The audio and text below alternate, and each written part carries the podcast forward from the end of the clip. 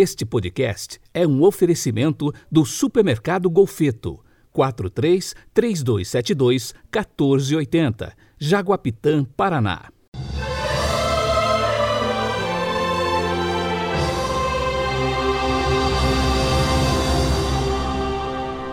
Terça-feira, 7 de setembro de 2021.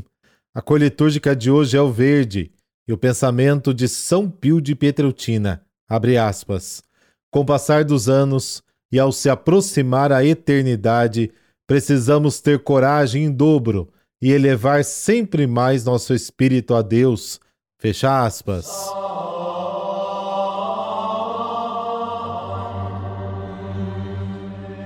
Pelo sinal da Santa Cruz, livrai-nos Deus, nosso Senhor, dos nossos inimigos. Deus Todo-Poderoso, Autor da bondade e beleza das criaturas, concedei que em vosso nome iniciemos alegres este dia e que o vivamos no amor generoso e serviçal a vós e a nossos irmãos e irmãs. Vos pedimos, neste dia em que comemoramos a independência do Brasil, que nosso país supere suas dificuldades, avance na promoção da paz e se fortaleça no amor e na justiça. Amém.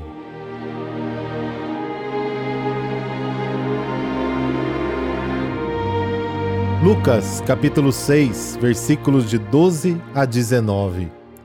Naqueles dias, Jesus foi à montanha para rezar e passou a noite toda em oração a Deus.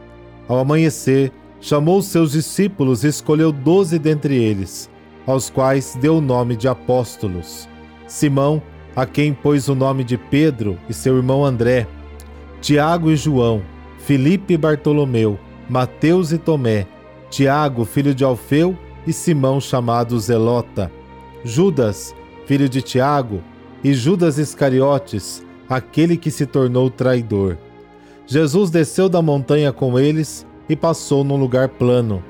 Ali estavam muitos dos seus discípulos e grande multidão de gente de toda a Judéia e de Jerusalém, do litoral de Tiro e Sidônia. Vieram para ouvir Jesus e serem curados de suas doenças. E aqueles que estavam atormentados por espíritos maus também foram curados.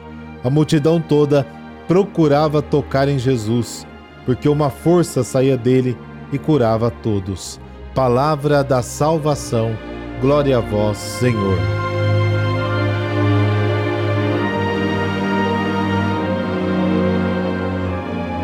Um dos grandes desafios da vida cristã é encontrar o equilíbrio entre a oração e o trabalho, a ação pastoral. Já bem lembrava Santo Inácio de Loyola: ore como se tudo dependesse de Deus e trabalhe como se tudo dependesse de você. E depois daquele primeiro encontro de Jesus com o povo e com as autoridades religiosas de Israel, chegamos ao Evangelho de hoje, quando ele se retira para uma noite longa de oração, de reflexão, de intimidade com o Pai.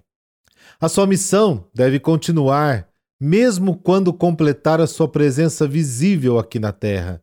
Por isso, escolhe discípulos, e dos discípulos, apóstolos, homens que compartilham da sua causa e a levem adiante ao longo dos séculos.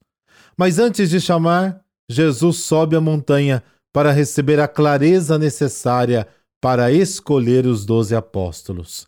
Aliás, o número 12 lembra os doze patriarcas do Antigo Testamento.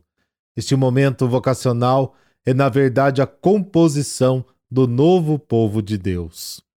E tudo começa desta forma. Cada gesto, escolha de Jesus, passa pela oração. Mas isso não significa que Jesus chamou os melhores, segundo a lógica humana. A estrutura da igreja é frágil desde os seus inícios. Sempre estiveram presentes nela, ao longo dos séculos, membros que traíram e rejeitaram o Senhor. Pedro e Judas são figuras emblemáticas, e através dos nossos pecados, decisões erradas que tomamos na vida, nós também temos um pouco deles. Mas a presença do Senhor vai nos formando, nos ajudando na caminhada, nos santificando. Às vezes criticamos a igreja sem nos darmos conta que nós somos igreja E se ela não é 100%, é porque nós também não somos. Ela é santa porque o Espírito Santo a santifica, mas também é pecadora porque nós trazemos esta realidade, a realidade do pecado em nós. Três coisas importantes aprendemos no Evangelho de hoje. Primeiro, a oração e o trabalho fazem parte da ação missionária e pastoral da Igreja. Segundo, Cristo não chama pessoas perfeitas, mas espera a santidade daqueles que ele chama. Terceiro, é preciso ser igreja, conscientes das nossas falhas e limitações e entregues à presença do Espírito Santo. Ele é e sempre será a sua grande força e vitalidade.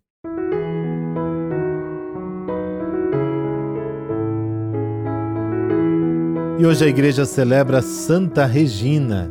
Ela viveu no século III na França. O seu nascimento foi marcado por uma tragédia familiar. Sua mãe morreu durante o parto.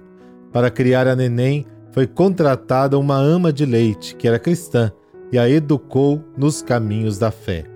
A cada dia se tornava mais piedosa e tinha a convicção de que queria ser esposa de Cristo. Nunca aceitava o cortejo dos rapazes que queriam desposá-la. Ela simplesmente se afastava de todos, preferindo passar a maior parte do seu tempo reclusa em seu quarto em oração e penitência. O seu pai era um servidor do Império Romano. Passou a insistir para que ela aprendesse a reverenciar os deuses, até que um dia recebeu a denúncia de que sua filha Regina era uma cristã. No início não acreditou, mas diante dos fatos acabou denunciando a própria filha. Regina sofreu todos os tipos de torturas e depois foi decapitada. Uma bênção especial para o nosso Brasil, para todos aqueles que não somente nasceram aqui, mas que, com seu trabalho, continuam construindo este país. Por intercessão de Santa Regina, dessa bênção de Deus Todo-Poderoso, Pai, Filho Espírito Santo. Amém. Boa terça.